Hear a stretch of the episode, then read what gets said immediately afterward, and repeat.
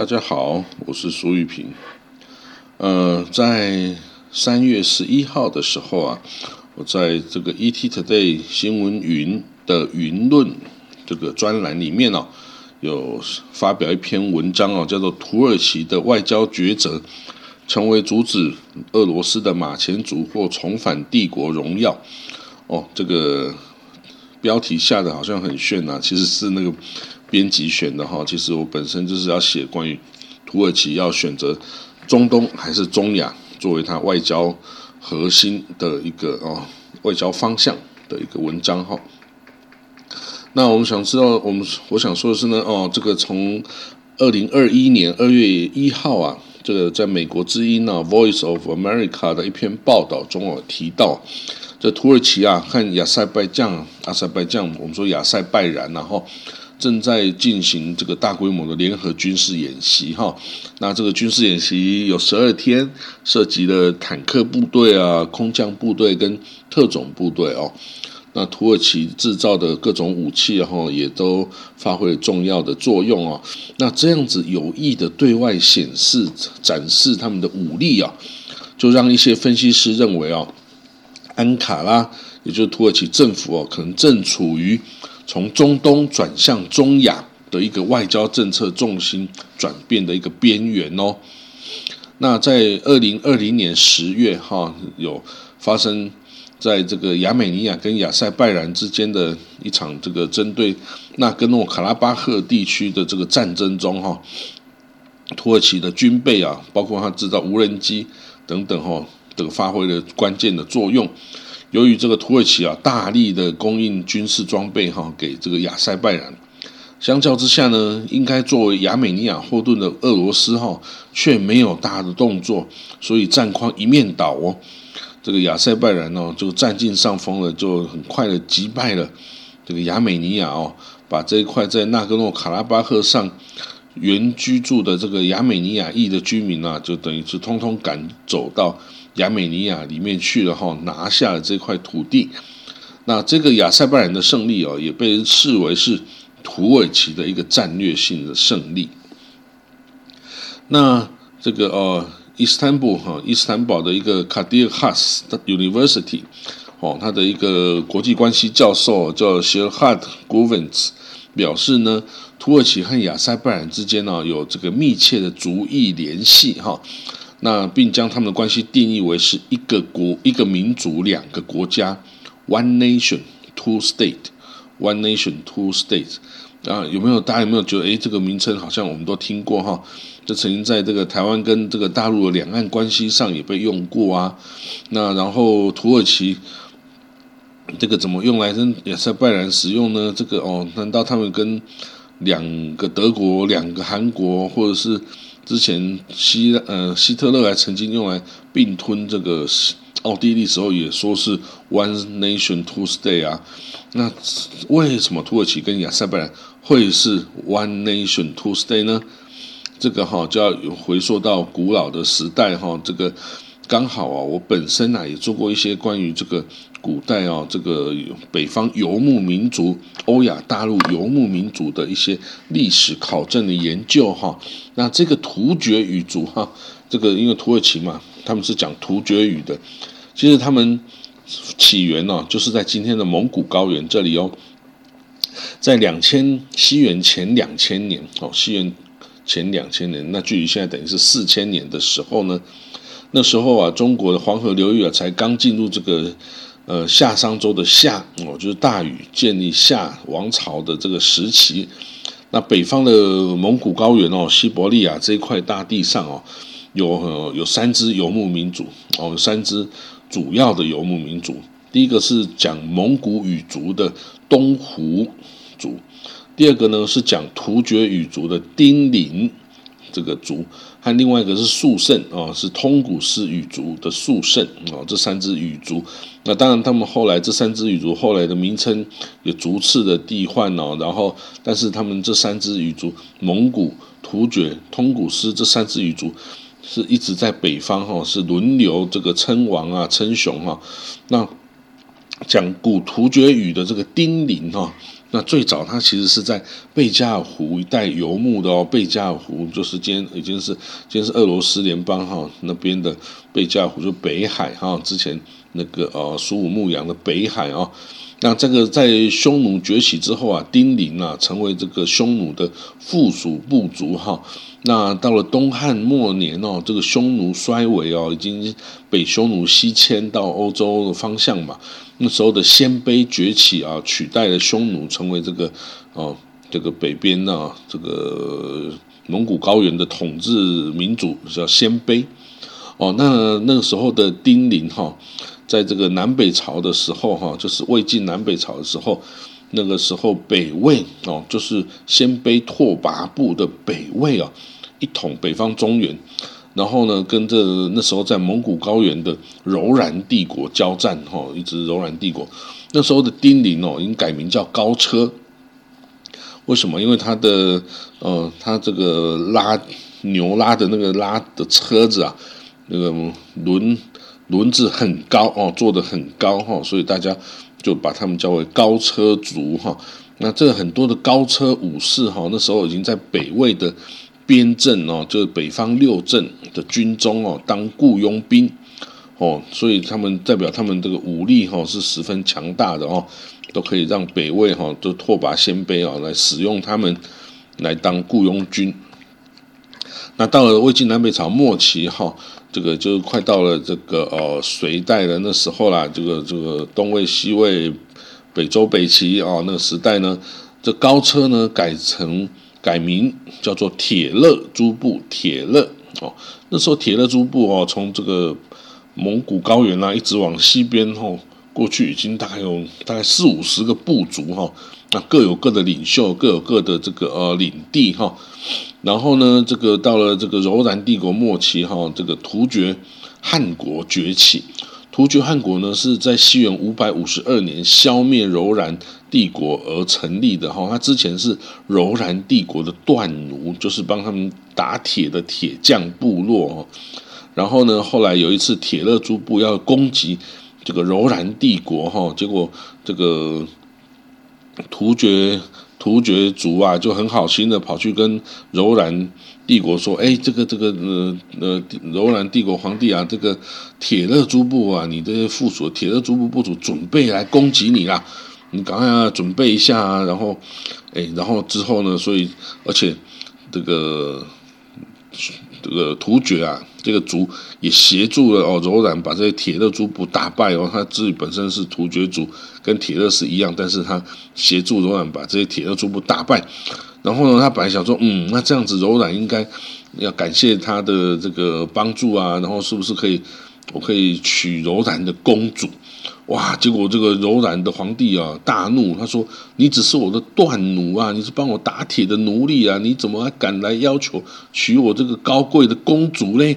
哇！结果就把他骂了一顿，臭骂了一顿这个突厥族。哇！这突厥族非常的生气哈，于是起兵造反啊，就把这个柔然帝国都给灭掉了哦，灭掉了哈。那之后就占领了蒙古高原这一块大的土地哈。然后呢，也收编了这些哦的铁勒诸部哈，变成我柔然哦，我变成我突厥帝国哦的这个哦附庸附庸诸部哈。然后呢，就在一九五五百五十二年建立的这个突厥汗国。然后呢，五百五十六年就是四年后呢，这个突厥的大汗呢叫土门汗，他就派了他亲弟弟啊叫伊斯塔米四点密叶护。啊，叶护亚古叶护就是一个呃，除了大汉就是卡汉之下的一个哦，一个一个官称哈，叫亚古亚古，就类似像父王的意思哈，就等于是他封自己的弟弟是父王哦，所以我们后后来又看到很多的突厥族的国家，它叫做叶护国亚古，就代表哈，他不称可汗哦，他没有他觉得自己的地位还不到可汗，但是他可以称父王，所以他们就使用亚古。哦，后来的乌古斯亚古，还有卡鲁亚古哈，很多的亚古可能叶护国哈，就是这么的由来哈。叶护，好了，在这个这个土门大汉的弟弟哈，叫做四点密伊斯塔米亚古四点密叶护，他就率了十万的突厥啊，跟附属附属的铁勒诸部的联军哈，总共有十万军哦，就往西征哦。他是西元五百五十六年开始的西征哦。首先呢，他打到这个当时候的，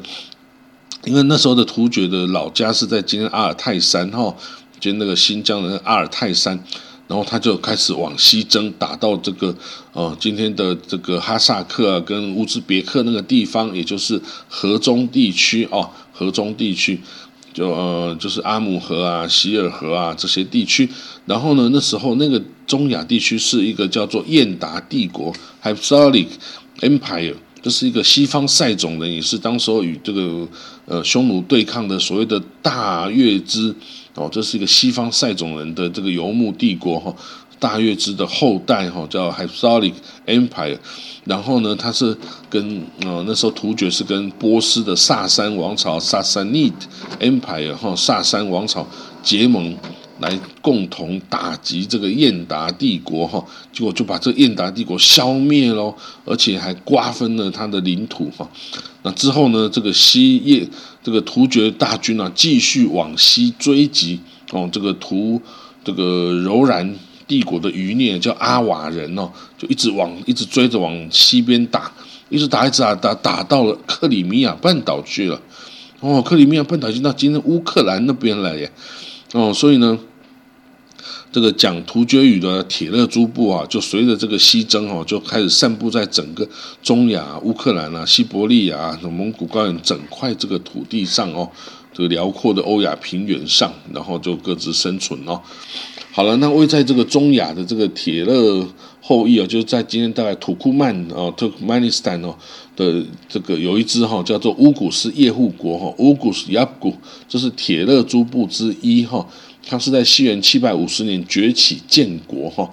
那他这个那个时候已经是唐朝了时代的啦，那时候的这个突厥啊也已经灭国哈，突厥灭国了，然后这个回鹘啊等等起起而代之哈，那唐朝也开始哦这个崛起嘛，那这个国家里面哈，这个乌古斯叶护国，乌古斯亚古，它里面有很多武装雇佣兵的团体哦，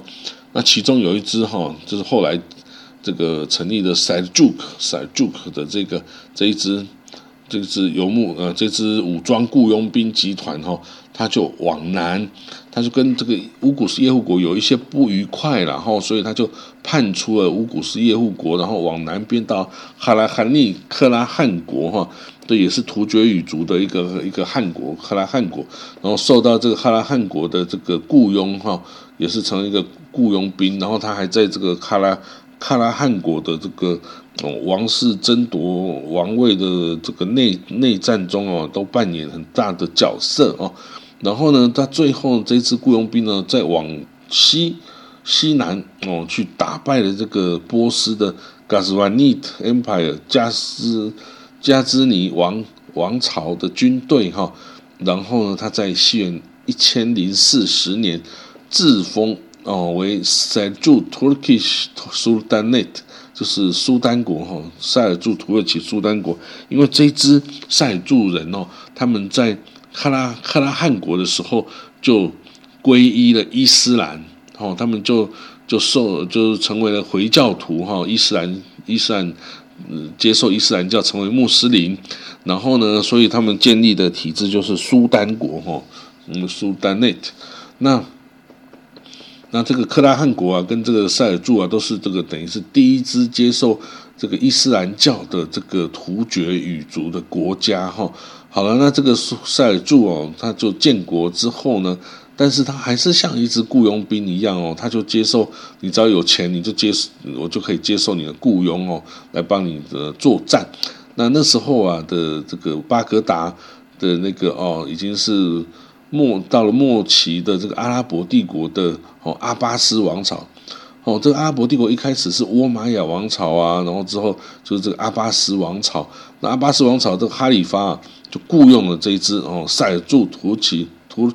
塞柱哦塞尔柱突厥人哦来当他的打手哈。然后这个这支军队就进入了两河流域哈，然后等于是也有等于是把国家的军事力量都控制了哈，然后呢，他往北打，进攻这个呃拜占庭帝国哈，东罗马拜占庭，然后呢，把整个安纳托利亚，也就是今天的哦这个土耳其的这块土国土哈，这块半岛地。就给打下来哦，这个很厉害哦。然后呢，他继续往南进攻巴勒斯坦地，哦，准备最后结果就哎就把耶路撒冷这块圣城呢，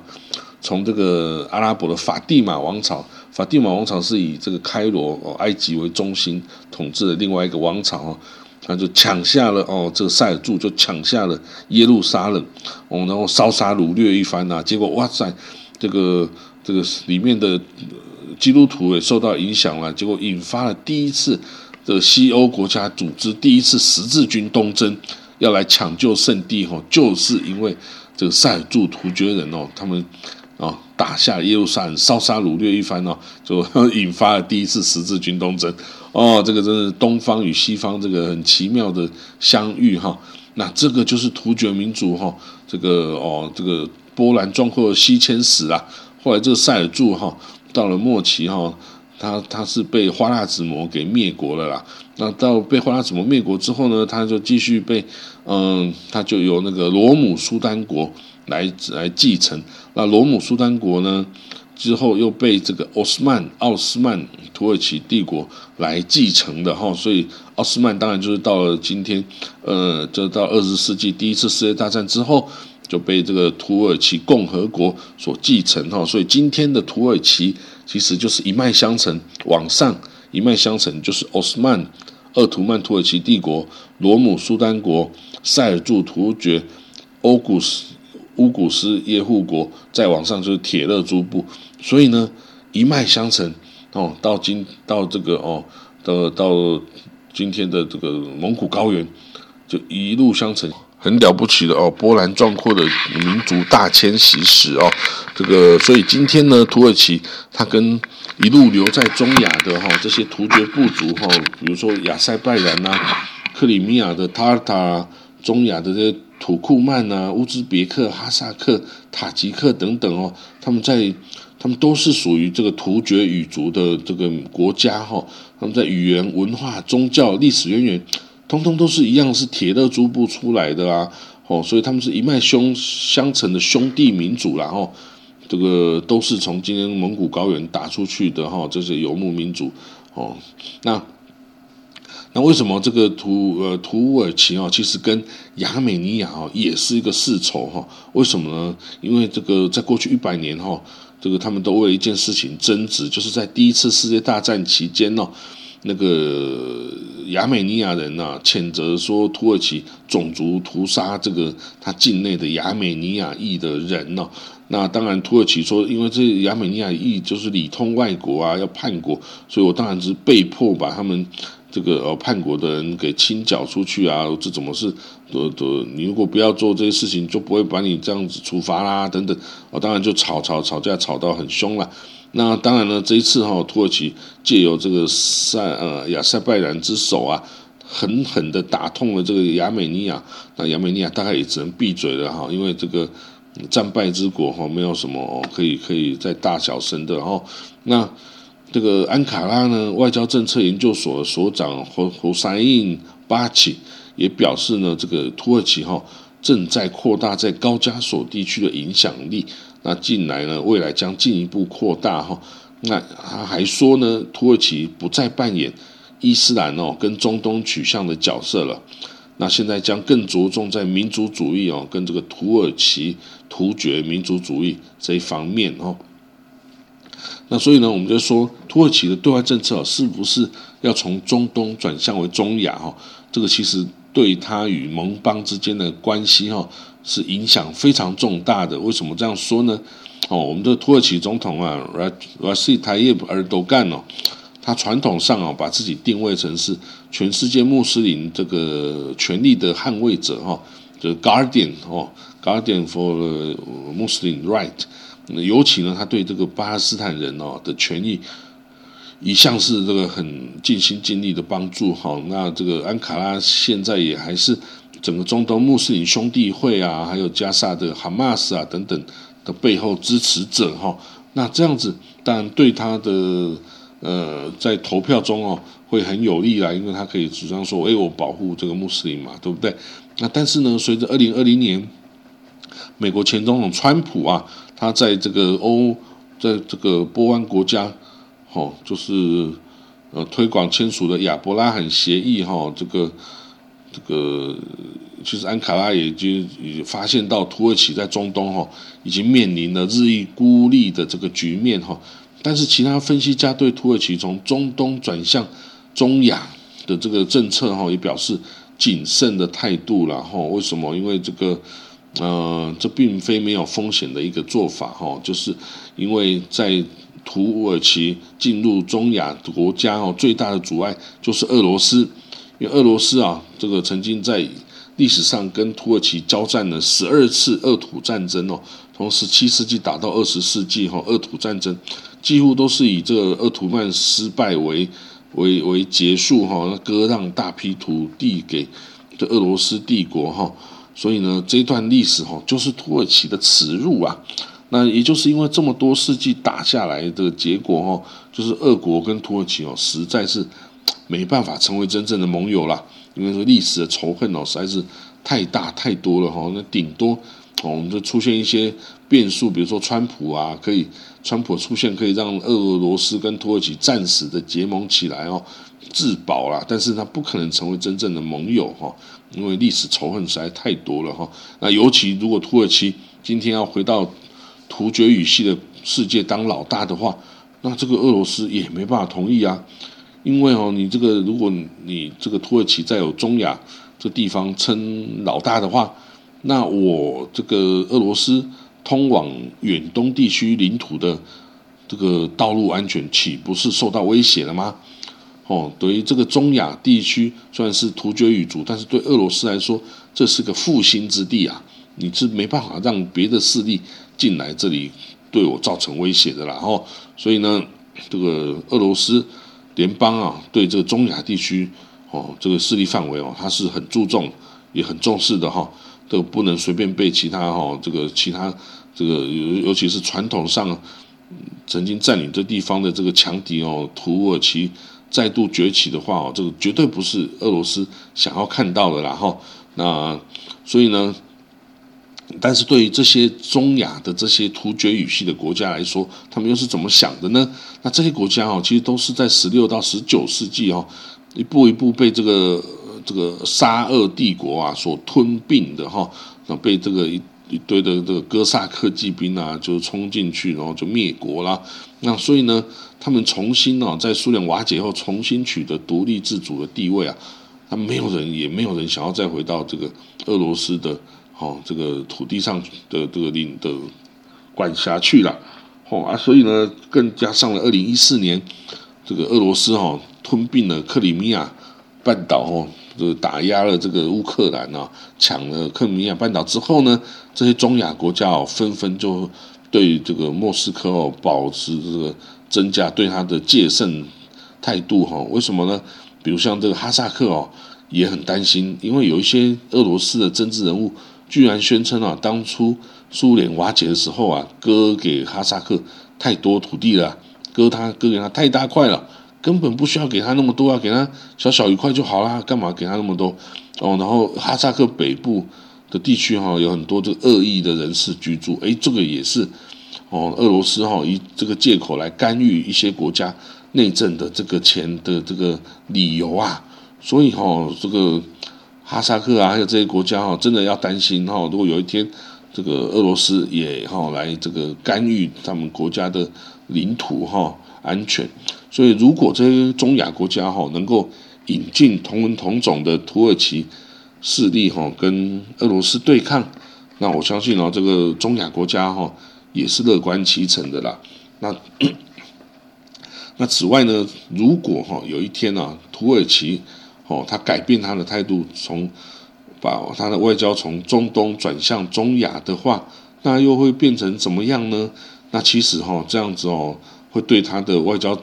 立场哦产生一个一百八十度的转弯。为什么呢？因为这样子哦，土耳其就不会在中东哦这些搞东搞西的这种干涉哈。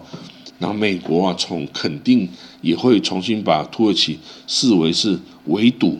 这个俄罗斯扩张的这个最好的盟友哈。那这个欧盟也会哈支持土耳其来对抗这个哦俄罗斯的这样子的这个这个这个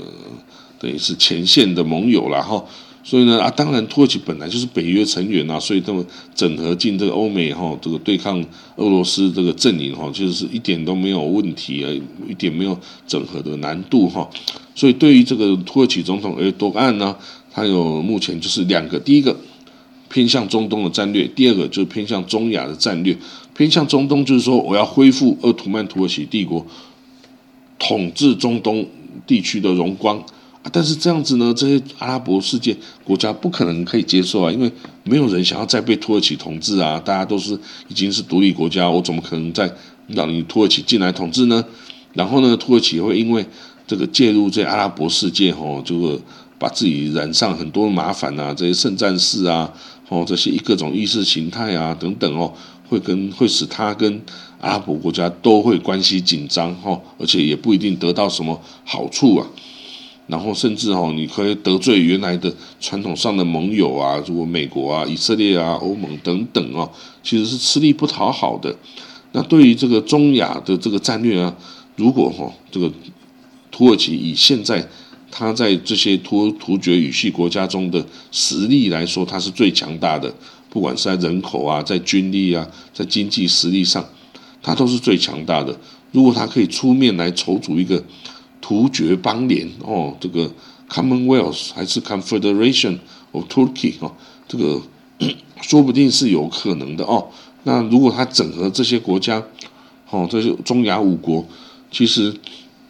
人口有大概七千万人哦，那个加上土土耳其的八千三百万哦。加上有大概一亿五千万哦，那这些国家哈，这个领土也很大，物产也很丰富，其实可以让土耳其发挥的地方是更多的哦。那而且你在中亚发展，